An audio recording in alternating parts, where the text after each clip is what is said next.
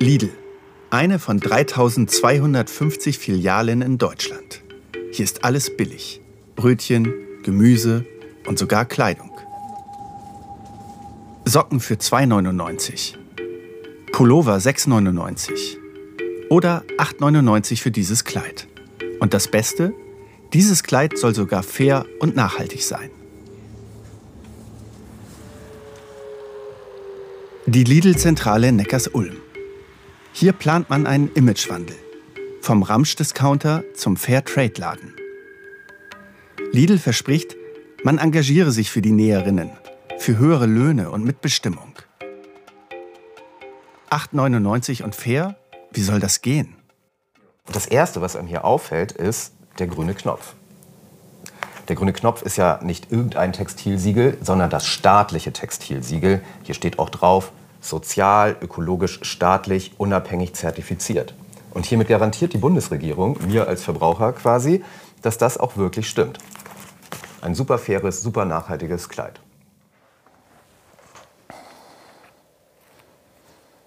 Ja, und wenn man dann hier ins Etikett reinguckt, dann sieht man, hier steht, es wurde in Myanmar hergestellt. Myanmar, ein Land in Südostasien, in dem die Bevölkerung seit drei Jahren brutal unterdrückt wird. Die Militärdiktatur international verurteilt und geächtet. Gewerkschafterinnen drohen Verhaftungen, Folter und Hinrichtungen. Hier heimliche Aufnahmen brutaler Gewalt von Soldaten gegen Zivilisten.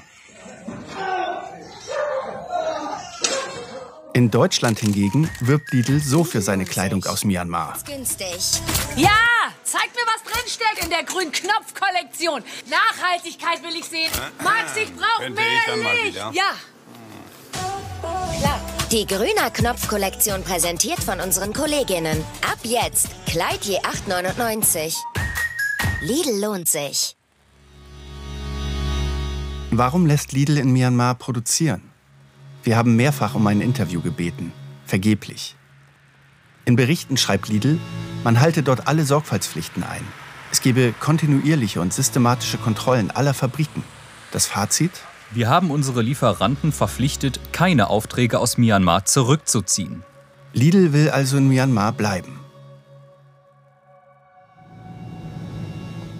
Als Journalist in Myanmar frei zu recherchieren, unmöglich. Deshalb reisen wir ins Nachbarland, Thailand. Auf der Spur des Lidl-Kleides. Wir sind in Mae Sot, direkt an der Grenze zu Myanmar. Ein Zufluchtsort. Viele Menschen aus Myanmar flüchten hierher vor der Militärregierung. Wir treffen drei ehemalige Näherinnen und Näher aus Myanmar. Sie alle haben dort für europäische Modeketten genäht und mussten ihre Heimat verlassen weil sie für bessere Arbeitsbedingungen in Textilfabriken gekämpft hatten.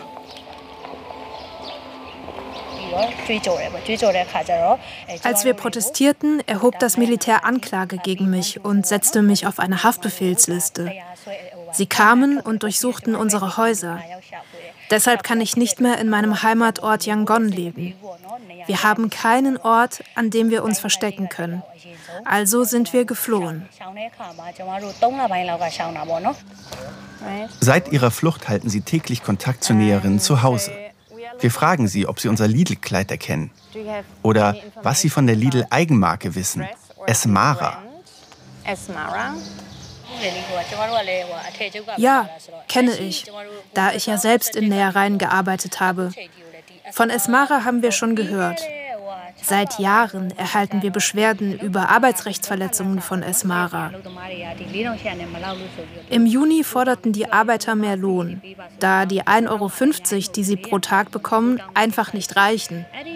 Sie wollten mehr Arbeitsrechte und eine kleine Erhöhung von etwa 20 Cent am Tag. Der Manager hat die Näherin beschimpft und bedroht.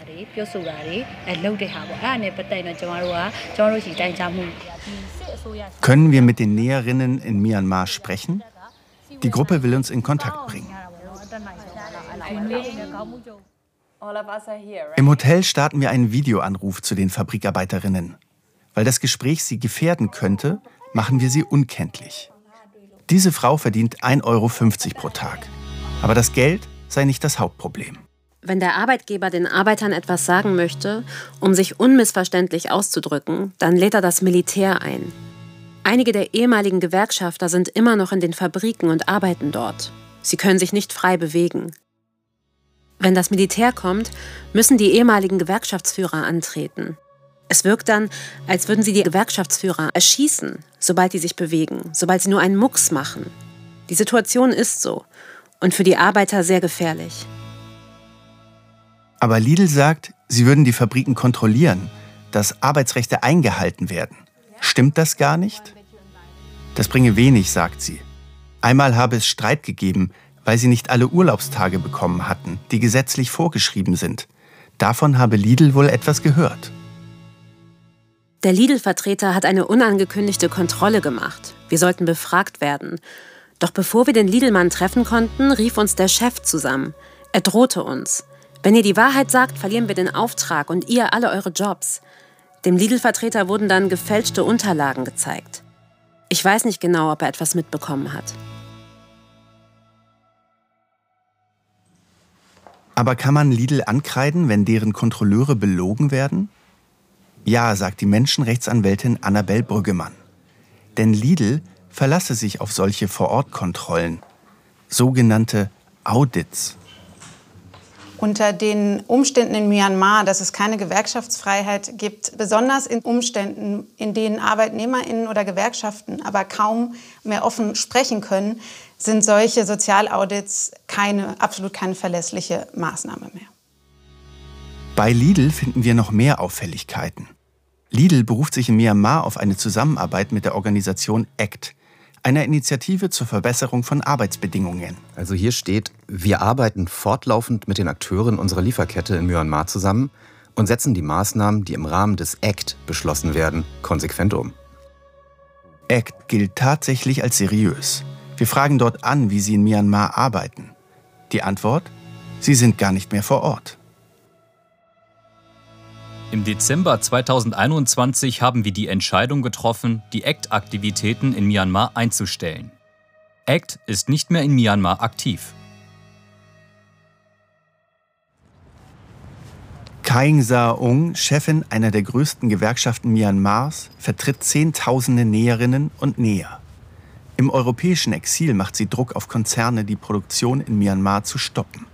Bei vielen Firmen ohne Erfolg. Sie sagen, dass es besser ist, etwas zu haben, als gar keine Arbeit. Aber wir wollen das nicht. 1,50 Dollar pro Tag bei Zwangsarbeit und anderen Verstößen, einschließlich Lohnausbeutung. Man kann das in der Bekleidungsindustrie wirklich nicht mehr einen Job nennen. Es ist Sklaverei. Immerhin einige deutsche Konzerne haben auf Kaing Saoung gehört. Chibo hat seine Produktion in Myanmar aufgegeben die Arbeitsbedingungen vor Ort unkontrollierbar. Wir haben uns dann ähm, entschieden, das Land zu verlassen, weil unsere Partnerinnen und Partner, die Gewerkschafterinnen und Gewerkschafter vor Ort massiv verfolgt wurden. Wir konnten deren Sicherheit und nicht mehr gewährleisten und wir konnten auch nicht mehr sicherstellen, dass in unseren Fabriken wirklich Menschenrechte und Arbeitsrechte eingehalten werden. Wenn selbst große Marken sich nun aus Myanmar zurückziehen, wie kann es dann sein, dass solche Klamotten immer noch den grünen Knopf bekommen? Grünen-Politikerin Renate Künast kritisiert den grünen Knopf. Das Zertifikat sei gut gemeint gewesen, aber leider nutzlos. Ich finde, der grüne Knopf verspricht was, was er nicht einhält. Dieser grüne Knopf war, hatte immer sehr wenig Kriterien und im Augenblick äh, schafft er sich selber ab, wenn nicht durchgezogen wird. Und durchziehen heißt, die Mindeststandards an den grünen Knopf müssen erhalten werden. Ne? Trotz aller Kritik. Die Bundesregierung hält am grünen Knopf fest. Zuständig für das Thema Bärbel Kofler, Staatssekretärin im Entwicklungsministerium. Weltweit im Einsatz für bessere Arbeitsbedingungen. So zeigt sie sich bei Instagram. Und ihr wisst ja, das ist ein Thema, das mir sehr am Herzen liegt. Wir brauchen arbeitnehmerrechtliche Standards und Umweltstandards weltweit, sodass Menschen überall menschenwürdige Arbeit erfahren können. Und die Standards sollen über den grünen Knopf sichergestellt werden. Hier redet sie auf einer Veranstaltung zu Arbeitsbedingungen in Nähereien. Da sitzt sie. Im Publikum ist auch Kaing Sa-Aung, die Gewerkschaftsführerin aus Myanmar. Sie hat eine konkrete Forderung an Bärbel Kofler. Ich bitte Sie, dass Sie die Modeindustrie auffordern, keine Waren mehr aus Myanmar zu beziehen. Ich fordere die deutsche Regierung auf, dass sie dem, was die EU in Myanmar macht, ein Ende setzt. Doch was dann passiert, passt nicht zum Bild der angeblich so engagierten Politikerin. Denn sie sagt zu der Forderung zu Myanmar nichts.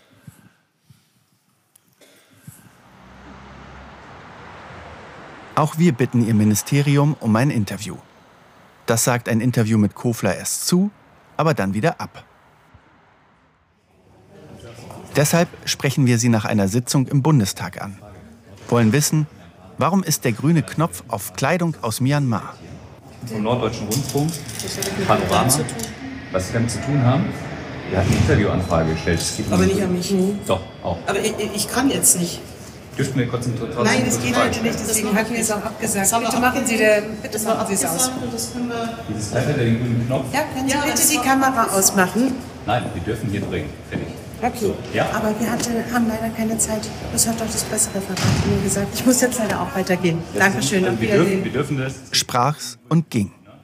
Und die schriftliche Antwort ihres Ministeriums später klingt beinahe schon zynisch.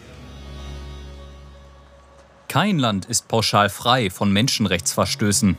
Das gilt natürlich auch für Myanmar. Zwar schreibt das Ministerium, Myanmar sei ein Hochrisikoland, aber Jedes Unternehmen, das in Myanmar einkauft, muss entscheiden, ob eine verantwortungsvolle Weiterführung von Geschäftsbeziehungen möglich ist. wir haben alles versucht, um ein Interview mit Lidl zu bekommen. Es geht um äh, eine Interviewanfrage zum Thema Produktionsbedingungen in Myanmar. Alle abgelehnt. Dann schicken wir unsere Belege. Und nun eine überraschende Reaktion. Lidl räumt schriftlich so etwas wie ein Scheitern ein.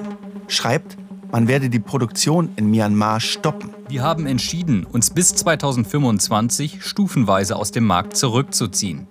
Was eine Kehrtwende. Den geschilderten Fällen werde Lidl nachgehen und vorerst keine neuen Aufträge an die Fabrik vergeben. Und der Discounter beteuert, man habe immer nur positive Veränderungen gewollt.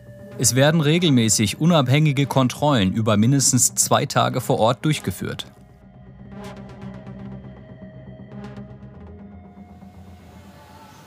Lidl will sich also aus Myanmar zurückziehen. Hilft das den Menschen, die bisher solche Kleidung genäht haben?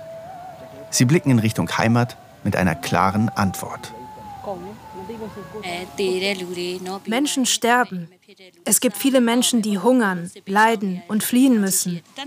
Es wäre besser, wenn sich alle Modemarken aus Myanmar zurückziehen und helfen, das Militärsystem zu beenden.